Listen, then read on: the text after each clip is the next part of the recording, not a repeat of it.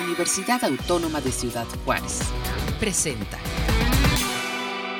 Buenas tardes a todas, a todos quienes nos están acompañando a través de las redes sociales de Radio UACJ. Me permito presentarme, mi nombre es Susana Báez, soy profesora de la Maestría en Estudios Interdisciplinarios de Género de nuestra universidad y esta tarde eh, me han encomendado conducir el programa, por lo cual me siento muy honrada, dado el tema que vamos a abordar. Les contamos que eh, vamos concluyendo los trabajos de la doceava semana conmemorativa de la lucha internacional por las mujeres, que en esta ocasión atendió de forma muy particular el tema de resistencias y em, presencias. Entonces, eh, concluimos, les contamos con una mesa muy emotiva y muy significativa en torno a un breve, pequeño homenaje que le hicimos a la doctora eh, Patricia Recendis, porque ella forma parte de nuestra comunidad, eh, bueno, del, del, grupo de docentes de este posgrado y pues se jubila. Entonces, la tenemos aquí como invitada especial. Quiero darle la bienvenida a la doctora Patricia Recendis Ramos. Eh, la voy a presentar, aunque muchas, muchos de ustedes la conocen en, nuestra, en nuestro espacio universitario, pero hay quienes nos ven y nos escuchan desde otras latitudes. Eh, bueno, ella inició sus actividades en la UACJ en 1995 como profesora de tiempo completo y obtuvo su título de licenciatura en enfermería y de manera posterior realizó la maestría en salud pública y eh, el doctorado en ciencias sociales. Durante su labor en la UACJ fue miembro eh, activo de la Academia de Investigación Científica en, eh, en, enfermería, integrante, por supuesto, y esto lo subrayo, del núcleo académico básico de la maestría en estudios interdisciplinarios de género. También formó parte del comité académico de este posgrado. Eh, además, colaboró de forma muy activa en la maestría en trabajo social y bueno, por otro lado, eh, fue integrante activa, muy activa del comité académico, perdón, fue eh, integrante de, eh, se me perdió aquí, discúlpeme, pero bueno, de diferentes eh, espacios de gestión en nuestra universidad. Eh, además, otra de sus actividades fue como vocal en el Instituto de Ciencias Sociales y Administración del Comité Institucional de Ética y Bioética. Y bueno, maestra Recendis, doctora Recendis, bienvenida. Un gusto tenerla aquí con nosotros, nosotras. Muchas gracias, muchas gracias por la invitación. Y bueno, eh, están otras dos compañeras, nuestra queridísima colega, la doctora Georgina Martínez Canizales, eh, quien en un momentito le, vamos a dar la palabra, pero ahorita le damos la bienvenida. Estimada Georgina Martínez, bienvenida. Gracias, buenas tardes. Y ustedes disculparán si de repente me refiero a ella como Gina, pero los años y el afecto hacen que este, de repente cambiemos de doctora Georgina a Gina. Bienvenida, Gina. Y bueno, también nos da muchísimo gusto darle la bienvenida a la maestra Enriqueta Sofía Carvajal Ávila. Ella es egresada de la primera generación de nuestro posgrado, lo cursó del 2014 al 2015 y eh, tanto la doctora Recendis como la doctora Georgina Martínez pues eh, tuvieron mucho que ver en su formación. También le daremos la palabra. Bienvenida, maestra Sofía Carvajal. Muchas gracias, doctora, y muchas gracias por, por invitarme. Bueno, pues ahora si me permiten, y si ustedes así lo consideran pertinente, pues vamos a darle voz a quien la tiene en este espacio académico, que es la doctora Marta Patricia Recendis. Eh, pues, querida Patti Recendis, ¿Qué se siente decidir cerrar un ciclo académico en nuestra institución? Eh, ¿Cuáles son las satisfacciones que te dejan estos 20 años detrás, más de 20 años detrás en nuestra universidad? Y bueno, cuéntanos un poco de tus líneas de investigación. Te estoy haciendo todas las preguntas a la vez para que tú digas lo que quieras decir. Es tu momento. Bueno, yo creo que con el recuento que, se que me he obligado a hacer a partir de la decisión de, retirarme de la, de la academia, al menos eh, por el momento, ¿verdad? Es mm, hacer un recuento de la forma en la que me fui construyendo día a día y que en determinado momento también me ayudó a, a mm, construir, a ser parte de la construcción de otros, de otros, de otros y de otras. En el caso, por ejemplo, este de, de Sofía, que, que fue la, la, primera alumna de, bueno, de, la generación de, la genera, de la primera generación en donde yo participé con ella. Em, chicas que tienen mucha fuerza para poder ser activistas, que es algo que, que Sofía siempre ha tenido y que continúa a partir de ese activismo y que se fue entretejiendo con mi formación, esto es, yo soy enfermera, soy maestra en salud pública, pero también tengo el perfil de ciencias sociales y eso mismo se entrecruzó también con género, que, que es en donde yo he estado en, participando en, además de otras maestrías, pero más activamente en esta maestría de estudios interdisciplinarios. También en esa, en esa ojeada que he visto hacia el pasado, eh, este, ese acercamiento que tuve con, en este caso con Gina y contigo, Susi, que estábamos luchando día a día para poder mantener esta y continuar con ese ideal del, de la maestría en estudios interdisciplinarios de género, que también ha, sido necesaria en, esta ciudad que, ha tenido tantas, pues tantas pérdidas para el caso de las mujeres y en una lucha para poder lograr los derechos de las mujeres. Entonces yo me inserté en esta, en esta formación que yo, yo, yo tengo en la línea de, de, trabajo de la Terminal de Educación, Salud y Trabajo.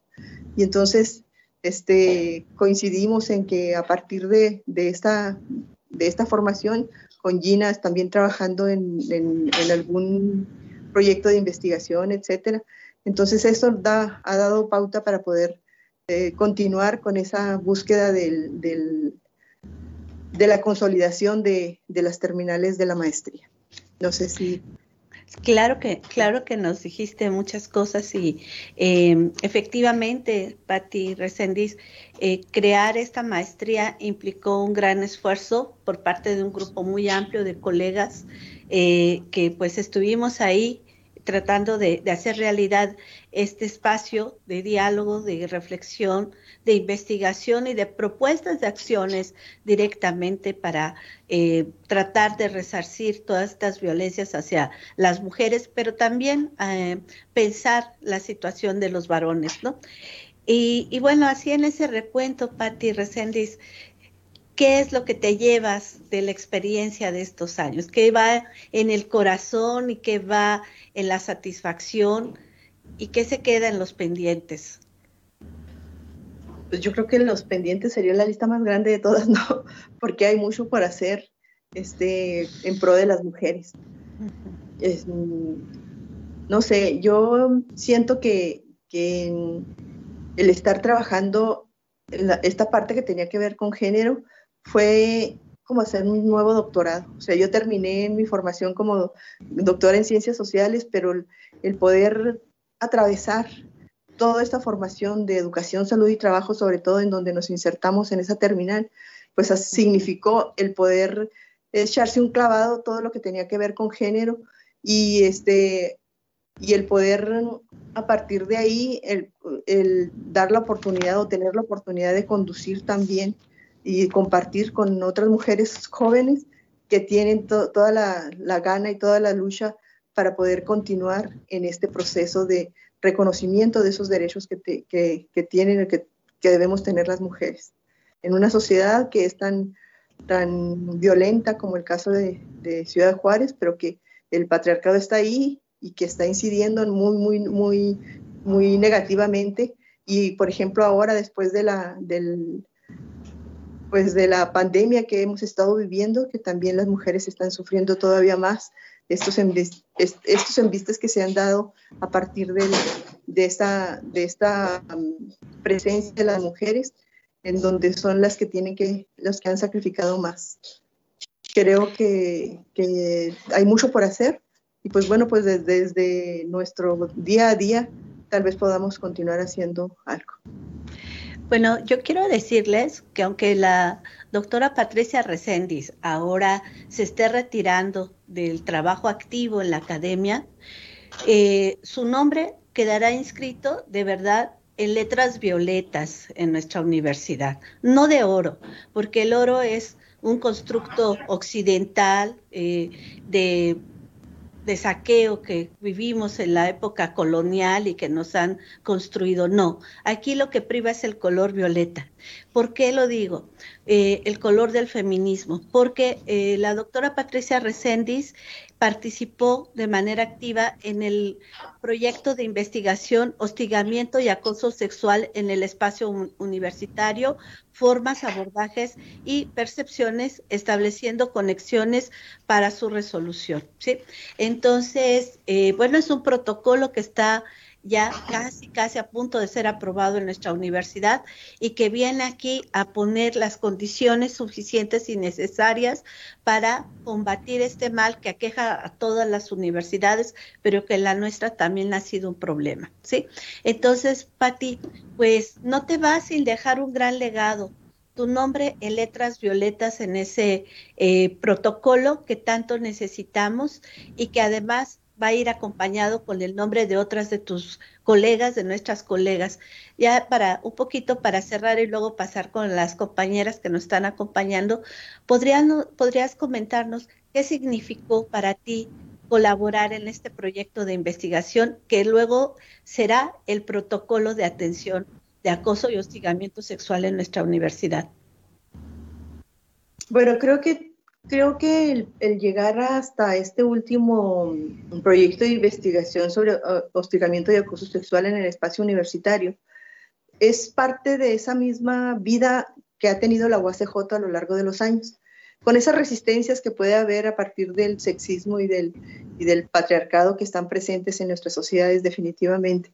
Pero, por ejemplo, cuando se, se instituyó la, la, maestría en estudios interdisciplinarios de género, también esta, que fue producto de, de, una investigación que, que, fue encabezada por la doctora Clara Rojas.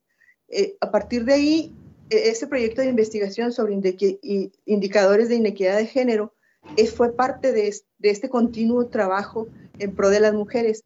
Pero sola, no solamente eso, sino que además, antes de eso, también la universidad había trabajado sobre, sobre incluso aplicando un cuestionario que contenía algunos de los elementos que ahora en la última investigación tuvimos la oportunidad de, actualizar y de practicar. Incluso la doctora Martínez también participó en ese proyecto de investigación.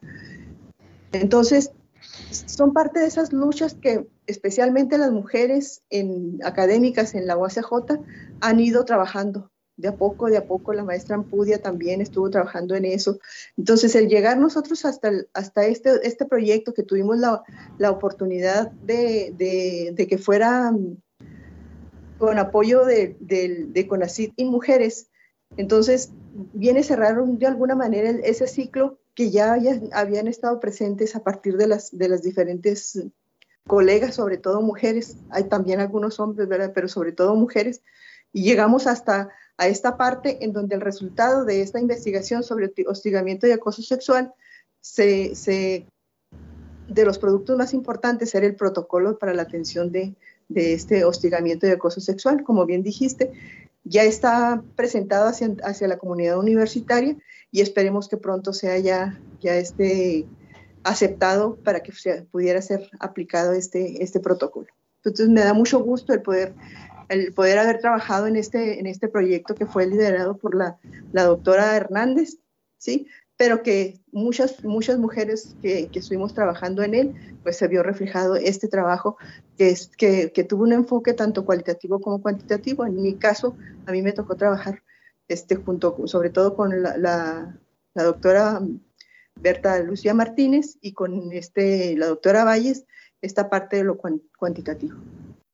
Afortunadamente pudimos concluir con él. Bueno, pues sigan ustedes, sí. el aporte de la Academia Feminista no es relevante y significativo para nuestra institución y para las instituciones hermanas de nuestra, eh, de, nuestra universidad aquí en la localidad y en otros espacios nacionales e internacionales. Y siguiendo este orden de ideas, eh, uno de los objetivos de los posgrados de calidad es formar estudiantes que cuando egresen lleven todo el conocimiento que las y los académicos tenemos a disposición de ellas y de ellos.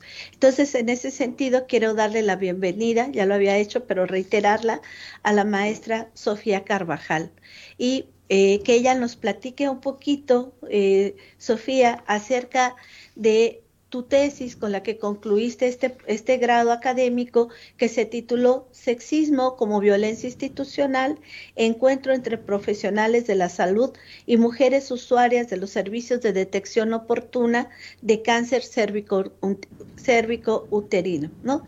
Bueno, Sofi, eh, disculpen aquí si de repente Sofi, pero los años nos tienen pues esta gran cercanía, ¿verdad? Eh, bueno, Sofía, ¿podrías comentarnos por qué elegiste este tema? ¿Qué relevancia tuvo y qué hallazgos obtuviste con ellos? Y bueno, si ahí entreveras un poco tu trabajo, tu experiencia de acompañamiento con la doctora Recendis y con la doctora Martínez, sería genial.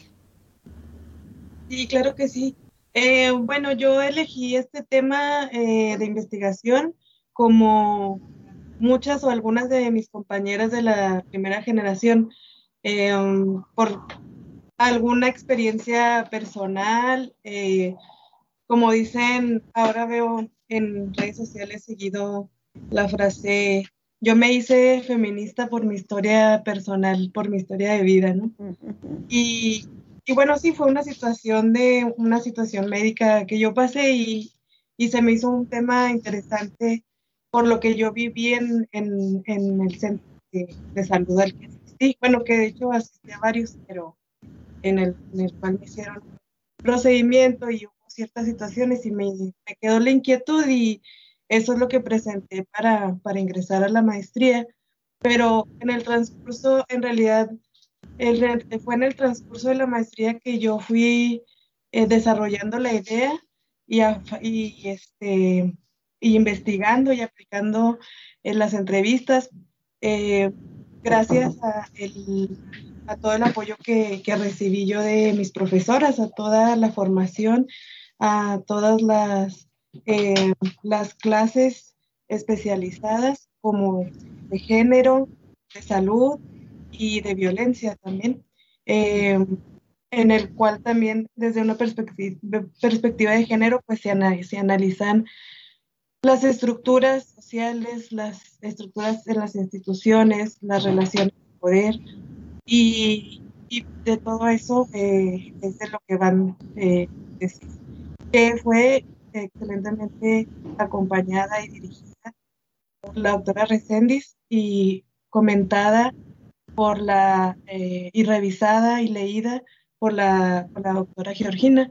Y bueno, o sea, yo no sé cómo más expresar todo lo que eh, sus comentarios, su acompañamiento, incluso emocional en las clases, en las asesorías. Eh, fue, fue una experiencia muy, muy grata para mí y eso pues eh, generó también una relación de, de cariño y, y, mucho, mucho, mucha admiración y mucho, mucho aprecio. Y pues algunas de las cuestiones que, que, encontré en, la, tesis fue, eh, yo estudiaba sobre todo pues la relación entre el profesional de la salud y la usuaria que, va a los servicios de, atención eh, o detección oportuna de, cáncer cervicuterino y eh, pues encontré que hay algunas relaciones desiguales de poder entre el profesional y la usuaria, sobre todo si se imbrincan con algunas otras eh, cuestiones como género o clase o raza, etnia o lugar de origen o nivel educativo. Em, entonces fue una investigación cualitativa em, y, yo recopilé historias de vida y testimonios de, las usuarias y de algunos eh, profesionales de la salud en los cuales pude comparar como el discurso y, las experiencias que, cada, que cada parte tiene de, la situación en, la, en la atención. Y, bueno, pues estas em, relaciones desiguales, pues se, este, se pudo dar cuenta que son así por cuestiones principalmente de género y de cómo la medicina ha construido la salud de las mujeres siempre como algo eh, pues que se debe eh, de cuidar, de atender, pero como de manera paternalista o, o incluso a veces pues, eh, agresiva o, o, violenta. Y bueno, también otra cuestión que encontré fue que hay como un estigma interno en las mujeres que ya van como también por toda una socialización en la familia o con la pareja, van como, eh, como sintiendo pena de su cuerpo, o bueno, puede que sean más susceptibles a, experimentar ciertas violencias. Y bueno, en resumen es eso para no alargarme mucho, pero no, pues, ha sido gracias. Yo pues a, la excelente formación que yo recibí eh, en la maestría y, pues bajo su, coordinación también, que es cuando usted estuvo coordinadora, doctora Susana, y eh, pues nada, quiero agradecerles todo, lo que recibí de ustedes. Eh, Sofía, pues muchas gracias por eh, por compartir con nosotros los resultados de tu investigación, con nosotras, con quienes nos, están acompañando, ¿verdad? Porque de alguna forma esto permite ver cuáles son los temas o los objetos de investigación que se desarrollan en este posgrado y que en términos generales suelen estar vinculados a problemáticas que podría ser, eh, digamos, los resultados de estas investigaciones pueden ser aplicadas de forma casi, casi inmediatas si es que otras instituciones nos escucharan. Por ejemplo, las instituciones de educación, eh, perdón, las instituciones de salud, ¿verdad? Públicas. Y aquí, pues quiero entreverar el diálogo con la doctora Georgina Martínez Canizales, quien eh, pues también ha trabajado bastante este tema del trabajo, de salud, de educación. Entonces, eh, doctora Martínez, pues qué, qué significa acompañar un trabajo como el de eh, Sofía Carvajal y sobre todo en este tema, ¿sí? Sí, bueno, yo agradezco la invitación y particularmente aprovecho también para agradecer a a la doctora Recendis, que ella fue la que me hizo la invitación para, acompañar a, a Sofi como lectora. Este, compartimos cubículo, ¿verdad, Pati? Al principio de cuando yo ingresé. Ahí en sus inicios. Sí, y aprovecho también para recordar, Susi, no sé si te acuerdas que, que al principio nos juntábamos para ver lecturas sobre género, cuando todavía no había nada. Sí, sí, sí. Sí, sí lo recuerdo. Con Zulma Méndez, ¿no? Que empezábamos a ver cuestiones de género. Este, y, y, pues a mí me dio mucho gusto. Yo la verdad no soy de las de las que iniciaron el programa, yo este no soy de las fundadoras, más bien me invitaron cuando ya el programa estaba formalizado. pero y creo que una de las de las que, que, me abrió caminito por ahí, yo creo que fue la doctora Recente, ¿verdad? porque además coincidimos con los temas de salud, ¿no? Compartimos siempre ese gusto por la cuestión de la salud. Eh, así como ella tiene esa formación, este, una gran formación en salud, ¿no? La, la licenciatura en enfermería y luego la de salud pública. Yo solo tengo la, la formación de la preparatoria, yo hice la preparatoria en Nuevo León y la hice en enfermería técnica, pero siempre me ha gustado los temas de salud. He tratado de darles enfoque ¿no? a mis líneas de investigación de trabajar un poco lo de salud, lo de mortalidad, y particularmente me gusta la salud reproductiva, ¿no? Me gusta analizar la salud reproductiva, entonces la otra recién sabía de mi interés por, por la salud reproductiva y particularmente por el tema de Sofi, que tiene que ver con cáncer cervicuterino, no con la prevención. Mi tesis de maestría fue también sobre los exámenes para la detección del cáncer cervicuterino en la población maquiladora, pero fue con población de Tijuana. Entonces, este, creo yo que por ahí fue como, eh, quizás ella vio como la posibilidad de que, de que le aportara algo, ¿no? A, a Sofi, y pues yo le agradezco y también aprovecho para agradecerle al doctor Resendiz la invitación que me hizo para compartir las materias eh, que ella ha venido desarrollando en, el programa este, y que pues me deja una gran responsabilidad, ¿no? Ahora con estas materias. Y yo la verdad al principio con, con la doctora Resendiz pues me daba mucho gusto por ella, ¿no? Porque pues va a tener tiempo para disfrutar a su familia, para hacer otras cosas distintas, porque pues ya sabemos que el trabajo de la academia nunca deja tiempo para, para nada más, ¿no? Este, pero por otro lado, como que de repente digo, ¿y quién más está en salud, no? Este, me dejaste sola, ¿no? ¿Dónde, hago equipo con, gente de salud? Es como que, pues me deja mucha responsabilidad y un hueco ahí muy grande, ¿no? Este, que ojalá pues que, que, encontremos otras alianzas, este, pero sí un vacío difícil de llenar. Y pues mucho cariño también este, por ella, ¿no? Y por la confianza que ha tenido siempre en mí. Bueno, pues eh, tú eres parte de este programa. Eh, yo recuerdo que sí te invitaron, te invitamos cuando estábamos eh, planeando el proyecto de la maestría, pero tú estabas en otras actividades y fue por esa razón que no estuviste desde el principio, pero pues eres parte de este proyecto, por supuesto, y ahora una integrante fundamental, ¿verdad? Y más porque te quedas con este, con esta área de investigación en donde seguro formarás más estudiantes, ¿no? Eh, y bueno, eh, un poquito como para ir cerrando, porque este, pues podemos ir comentando algunas cositas. Eh, a mí me gustaría darle de nuevo la palabra a Patti Resendiz para que hable un poco acerca de cuál sería la importancia del trabajo de Sofi, ¿verdad? Y tuviste otra dirección de tesis, este, eh, Patti Reséndiz, en relación con esta área de investigación. Entonces también, pues, comentar un poquito el trabajo de otro de nuestros exalumnos, José Manuel Pérez Cordero, que es, eh, su trabajo fue sobre las relaciones de género en la prevención de VIH y otras ITC en hombres que tienen sexo con hombres, ¿verdad? Entonces, este, porque digamos que tu línea fue esa y pues dejaste dos extraordinarios egresados, egresadas, que, bien pueden sumarse a esta línea de investigación, ¿no? Entonces, Patti, eh, tienes la palabra. Ay, perdón, perdón, eh, Gina, Gina quiere... Estás perdiendo a, otra dirección que fue este, el chico de Guatemala. De Honduras. Que también fue sobre... Sí, pero no fue en nuestro programa de Guatemala. No, era de, la maestría en ciencias sociales, Lagos, pero también ah, fue sobre el VIH.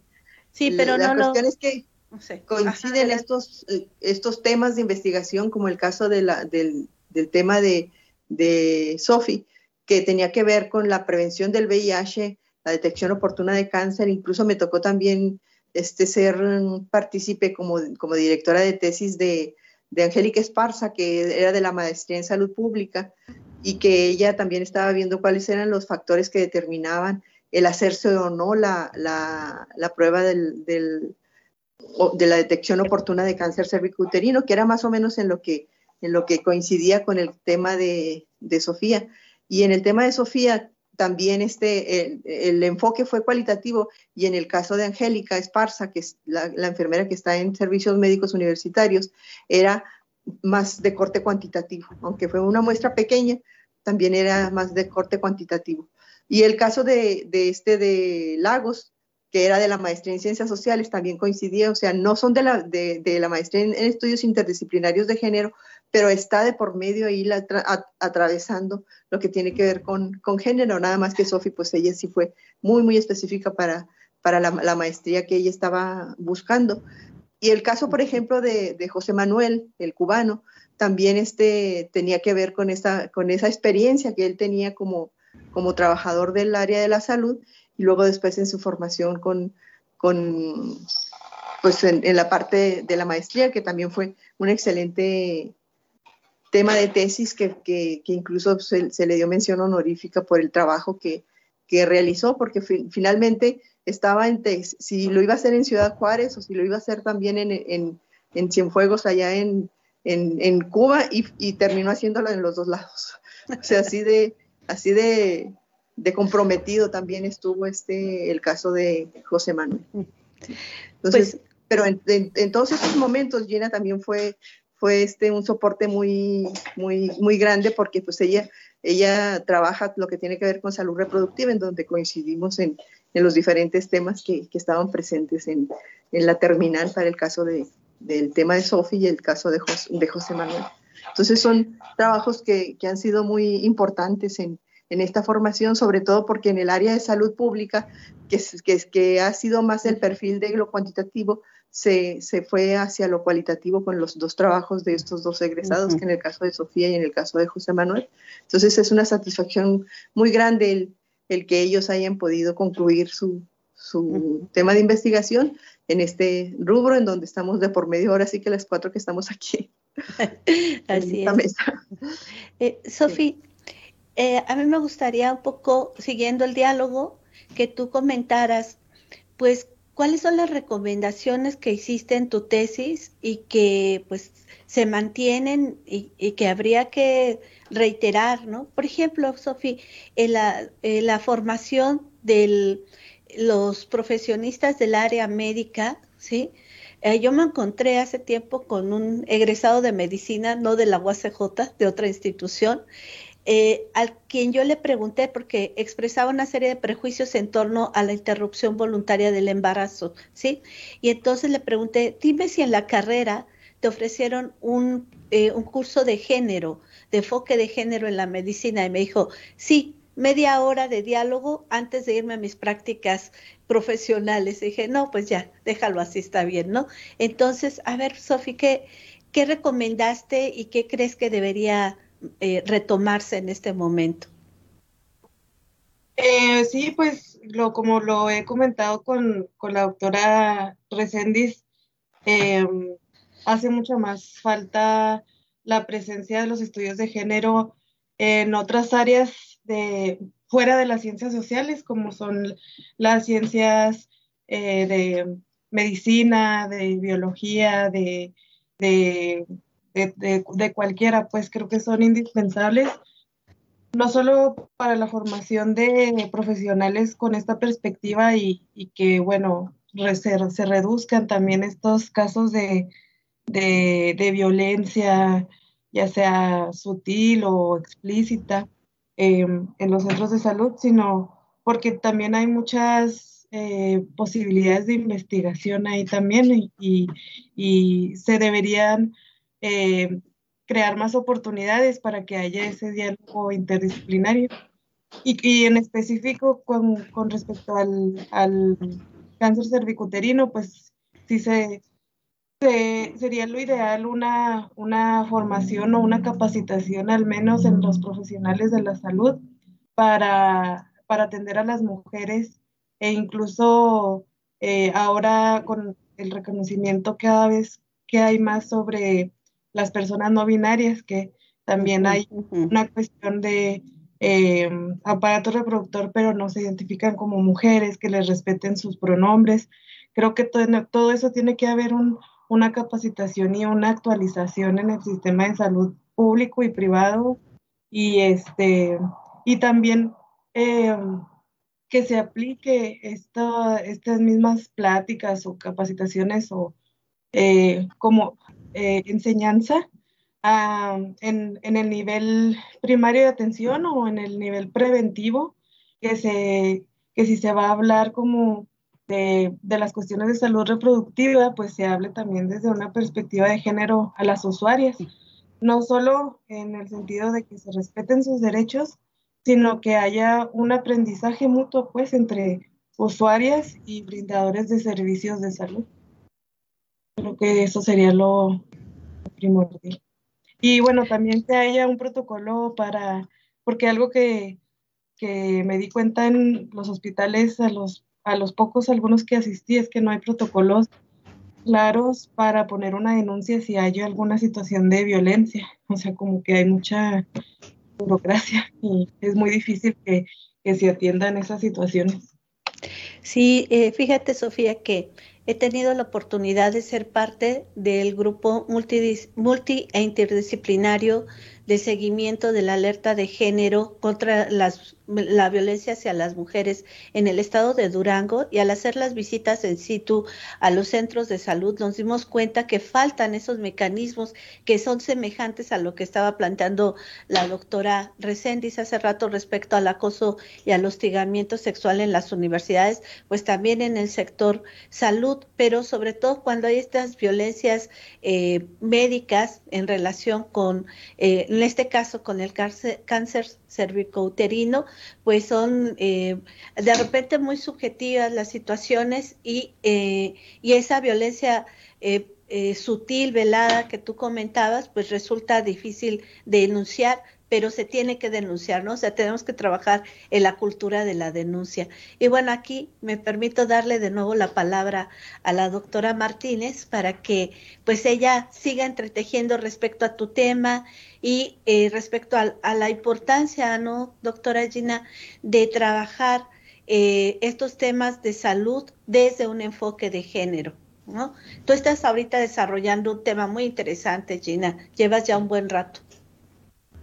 Este, sí, bueno, ahorita estoy trabajando con lo de embarazo adolescente. Sí.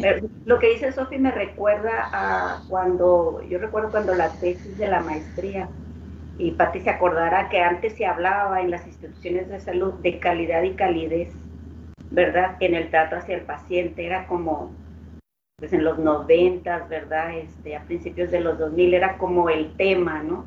Eh, con relación a, a paciente médico pero ya pero no se habla todavía de violencias, ¿verdad? Y esto de la violencia ya es más reciente, si hay un reconocimiento de la violencia en el ejercicio médico, ¿no?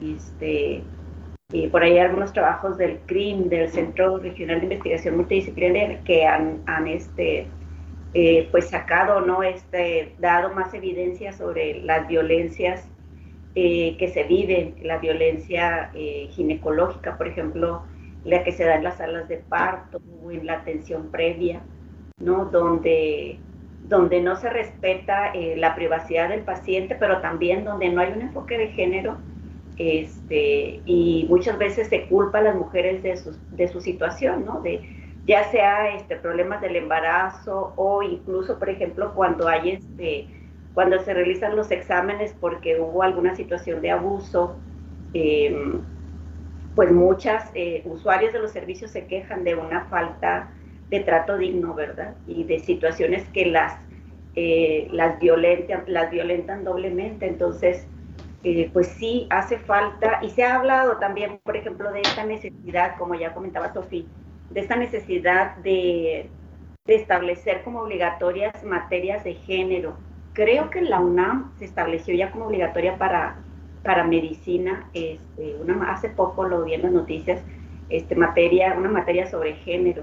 Em, eh, y es, yo creo que es una de las, de las ausencias ¿no? que todavía hay que empujar, de que, de que sobre todo en ciertas áreas que son estratégicas para la atención, ¿no? este, particularmente en el área de la salud, este, seguir empujando que, que el género sea materia obligatoria en, pues, en todas las áreas que requieren atención con pacientes, ¿no?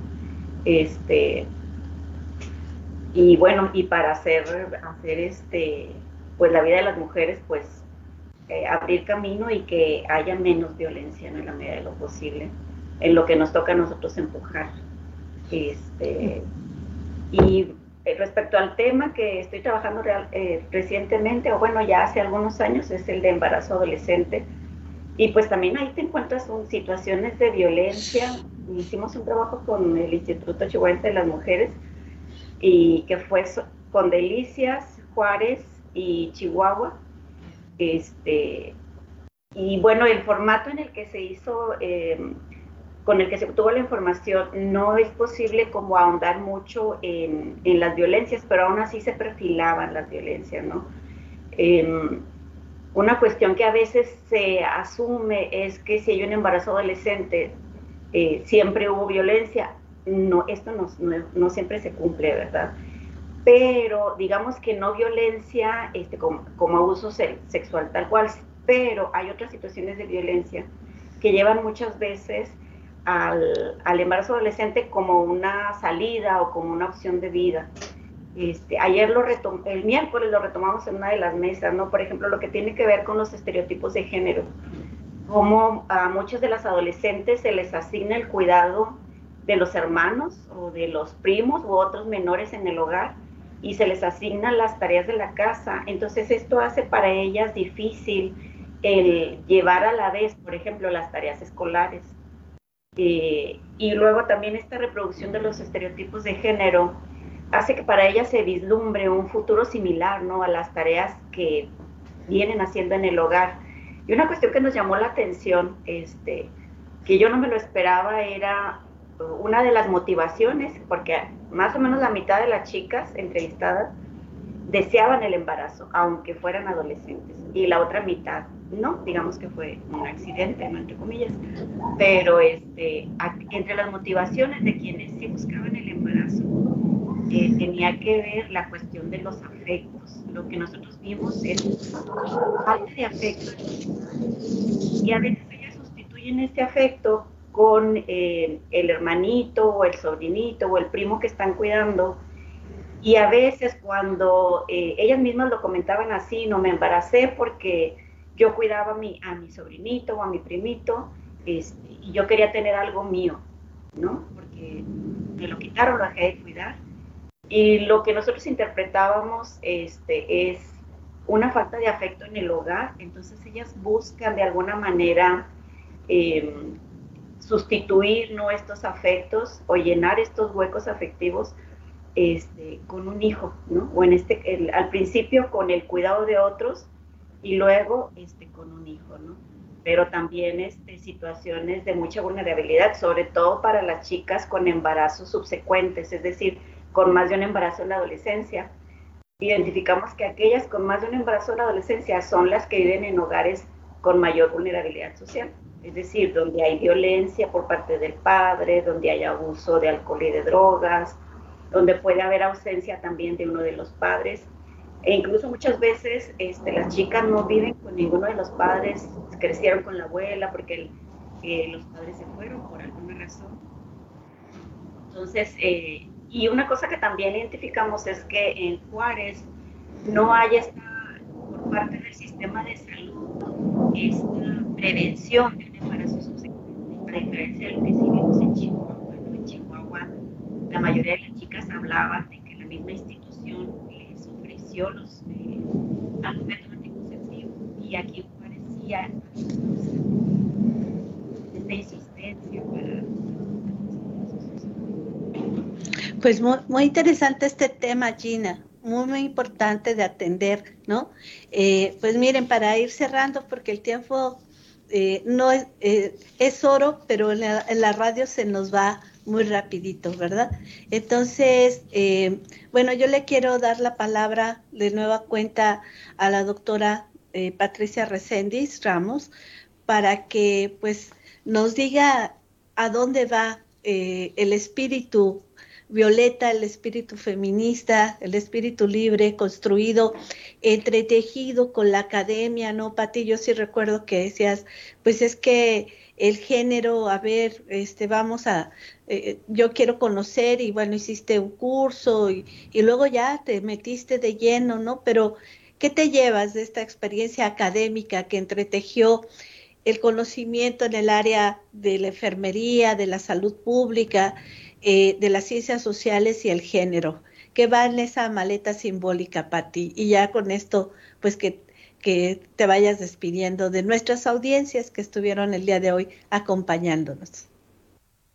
Bueno, creo que, que para lograr esa mejor atención para el caso de las usuarias, especialmente lo que tiene que ver con salud reproductivo, reproductiva, necesitamos este, poder transversalizar estas cuestiones de género, en sobre todo en el área de la, de la salud. Pero no es el área de la salud, son todas las áreas realmente, ¿verdad?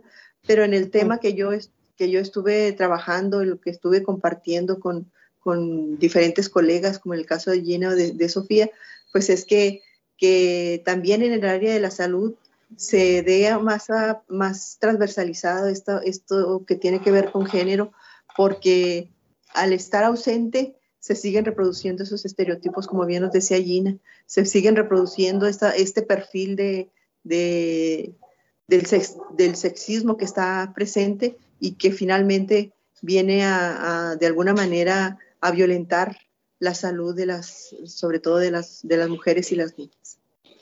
Como para concluir. Muchas gracias, doctora Patricia Reséndiz.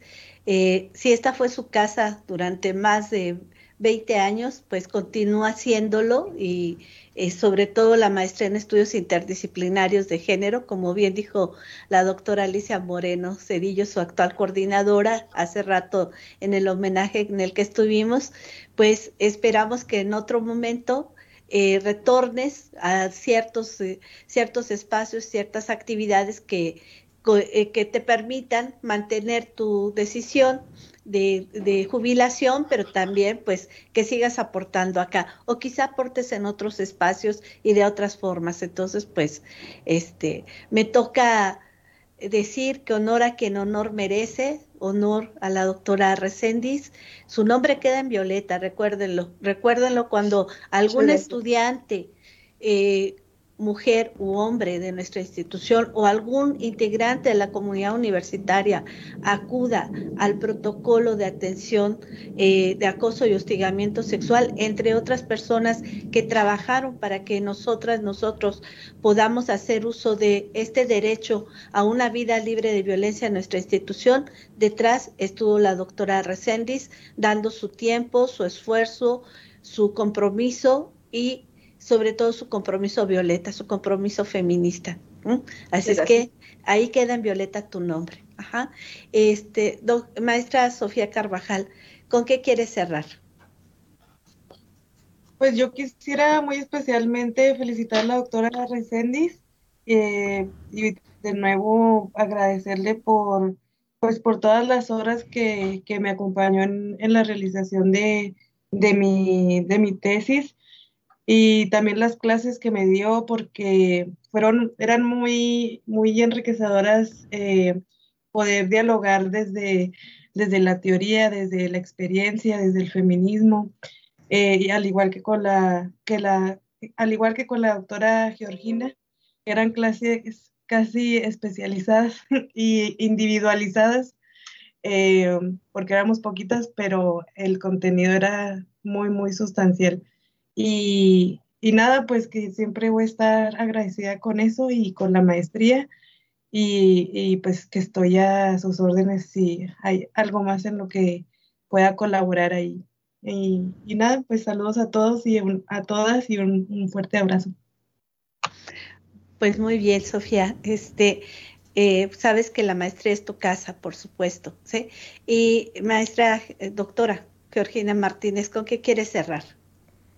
Pues yo también quiero aprovechar para eh, darle o mandarle mi cariño a Patti. No pude estar en la mañana, pero pues tú sabes que estás, este, tienes una parte en mi corazón. Este, y, pues desearle lo mejor, como, como bien dice Susi, ¿verdad? Quizás este, eh, sus aportes seguirán por otro lado, este, pero pues sabes que, que te queda siempre con nuestro afecto, ¿no? nuestro cariño. Em, y bueno, pues aprovechar también para invitar a quien nos está escuchando, si es que no conoce sobre género, pues quizás que, que, busque, ¿verdad? Que, porque al parecer esto está cada vez más presente, afortunadamente, y gracias a los movimientos eh, de las mujeres, ¿no? En muchas partes del mundo.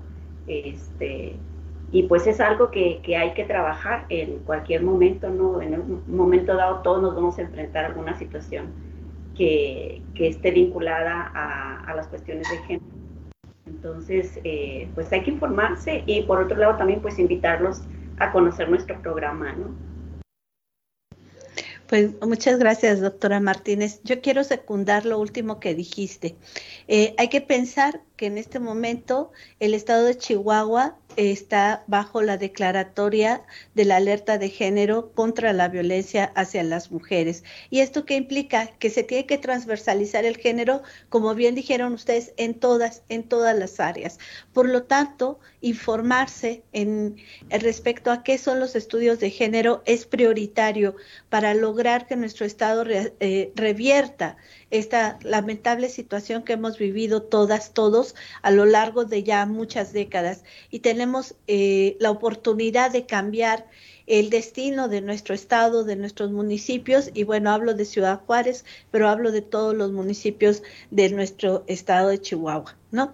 Entonces, y también invitar a quienes nos han estado acompañando toda la semana en este horario de entrevistas para que si eh, tienen interés se acerquen a la maestría en estudios interdisciplinarios de género y lo contemplen como la posibilidad de continuar sus estudios una vez concluida el, concluido el nivel licenciatura, ¿sí? Y bueno, es así como llegamos a esta recta final de la entrevista. Agradecemos por supuesto, la asistencia de la doctora Patricia Resentis Ramos, de la maestra Enriqueta Sofía Carvajal Ávila y de la doctora Georgina Martínez Canizales. Eh, amigos, amigas que nos estuvieron acompañando, pues queremos agradecerles el que hayan estado aquí en una comunicación más de eh, nuestro espacio universitario a través de, por supuesto, la UACJ Radio. Eh, esta semana los compañeros que son solidarios y sororos eh, le cedieron la palabra a las mujeres para que condujeran las entrevistas. Por esa razón estoy aquí, sí, por esa razón este, tuve la suerte y me siento muy, muy afortunada de, tener la oportunidad de darle estas palabras de despedida a la doctora Reséndiz, una colega, una amiga, hace rato se lo decía, este, me precio de decirle amiga, porque eh, vivimos muchas, muchas experiencias juntas en este posgrado y, bueno, pues aquí le seguimos, ¿verdad? Eh, la maestría en estudios interdisciplinarios de género es su casa y ahí las y los esperamos. Muchas gracias a todas y a todos. Tengan buena tarde. Muchas gracias. Este fue un programa de la Dirección General de Comunicación Universitaria de la Universidad Autónoma de Ciudad Juárez.